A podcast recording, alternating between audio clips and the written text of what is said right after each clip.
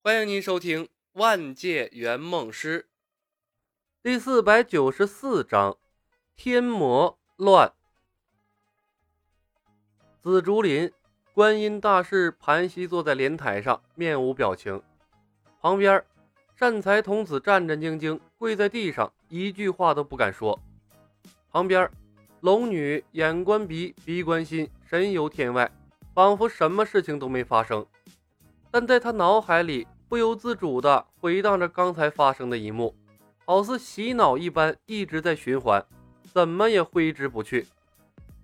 菩萨，他说：“你们一起看雪，看星星，看月亮，从诗词歌赋谈到人生哲学。我都没有和你一起看雪，看星星，看月亮，从诗词歌赋谈到人生哲学。”善财童子。都是我的错，我的错，我不该和他一起看雪、看星星、看月亮，从诗词歌赋谈到人生哲学。我答应你，以后只和你一起看雪、看星星、看月亮，从诗词歌赋谈到人生哲学。每每想到这一幕，龙女都忍不住想笑，但她不敢笑。类似的事情已经在紫竹林发生了许多回，有时候她也会参与其中。有时候善财童子会参与其中，有时候会三人一起演绎一些莫名其妙的剧情，说一些莫名其妙的话，根本不知道其中的含义是什么。说完之后又会恢复正常，无论是身体还是法力都不会受到影响，不伤人，但是恶心人。发生在他们身上的怪事儿来得毫无征兆，而且防不胜防。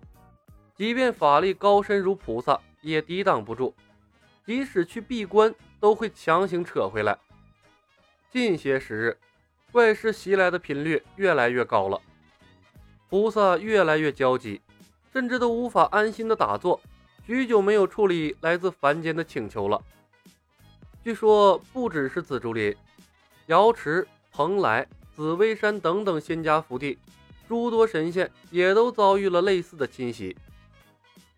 偏偏天机混淆，诸神又推算不出祸事的根源。如今天庭众仙人心惶惶，早已无心正事好些时日了。天庭公认的说法是有超级大魔头降世，祸乱天庭。如果不想出应对之策，或者找出魔头真身，天庭怕是躲不过这次劫难了。别跪着了，此事怪不得你，连我都躲不过。你又有什么办法？菩萨回过神来，看了眼跪在地上的善财童子，轻轻一挥手，把善财童子拖了起来。谢菩萨。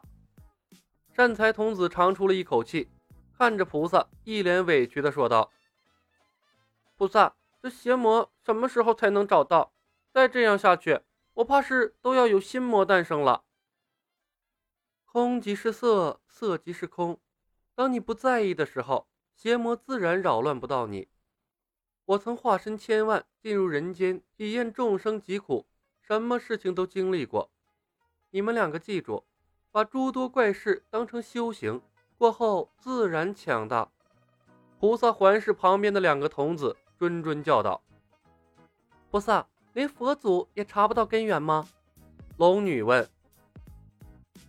此次的邪魔非同一般。”出事之前，先行扰乱了天机，即便强如佛祖，也看不透这层迷雾，寻不到他的根脚，怕是真正的大魔头。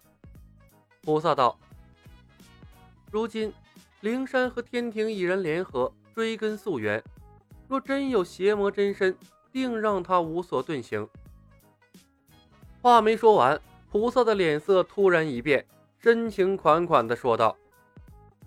真武走的第一天像他，真武走的第二天像他，真武走的第三天像他，像他，像他。龙女和善财童子对视了一眼，不约而同的移开了眼睛，内心发出了相同的悲鸣。佛祖啊，这日子什么时候是个头啊？再这么下去，即便邪魔除掉了。见识了菩萨这么多丑态的他们，恐怕也是无法留在菩萨身边了。金山寺，盘膝坐在雷峰塔内的法海忽然睁开了眼睛，他转动念珠的手戛然而止，满脸骇然之色。邪魔乱世，竟连灵山都波及到了，连佛祖都无法抵挡吗？一道金黄色的佛光从天而降，法海之前受到的伤势不药而愈。他长身站了起来，伸手拿起旁边的锡杖，大踏步走出了雷峰塔。塔外，小沙弥慧明早已等候多时，见到法海，他一脸的欣喜。师傅，您的伤势痊愈了。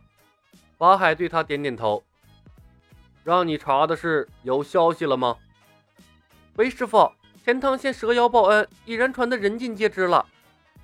小沙弥双手合十，有几位来自钱塘门的员外，请师傅出山前去降妖除魔。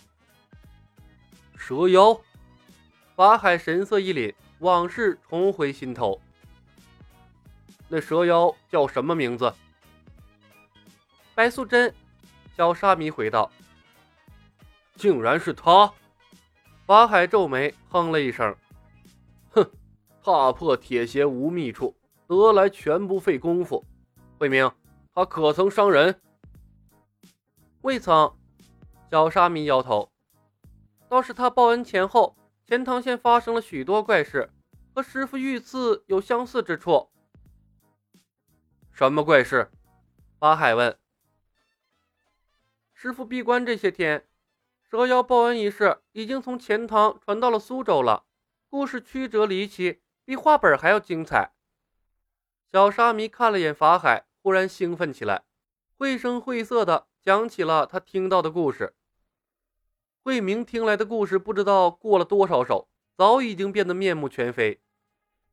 修行千年的白蛇入世寻找恩人，钱塘门万两库银失踪，蛤蟆精爱恋白蛇，却惨遭抛弃，因爱生恨，设计入宫门借观音案陷害白蛇，白蛇蒙冤，百口莫辩。即将被下大狱之际，他远在深山的恋人千年狐妖李小白，在危急之时从天而降，挥手间撒下无数块肥皂。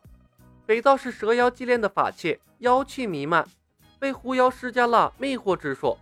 落地之后，化为了数不清的美艳少女，勾魂夺魄。蛤蟆精和他的同伙当场失了心智，蛇妖趁机一剑刺下，结果了他的性命。但魅惑之术一发难收。整个钱塘门的人都被肥皂幻化的美女迷惑，当街除了裤子。小沙弥手舞足蹈，越说越兴奋，满脸通红，只恨自己当时没有在场，错过了人生中最精彩的一幕。法海听得眉头紧皱，最后忍不住摇了摇头，手里的锡杖重重顿在了地上。一声暮鼓晨钟般的巨响，小沙弥吓了一跳，陡然清醒了过来。扑通一声，跪在了地上。师傅，法海怒哼了一声：“哼，去禅堂念静心咒一千遍，心不静不许出禅堂。”是师傅。小沙弥脸顿时耷拉了下来。法海看着他，摇了摇头，从他的身边大踏步走过。师傅，你去哪里？小沙弥连忙转过身，急切地问道。法海头也不回，去钱塘扶妖。本集已经播讲完毕，感谢您的收听。喜欢的朋友们，点点关注，点点订阅呗，谢谢了。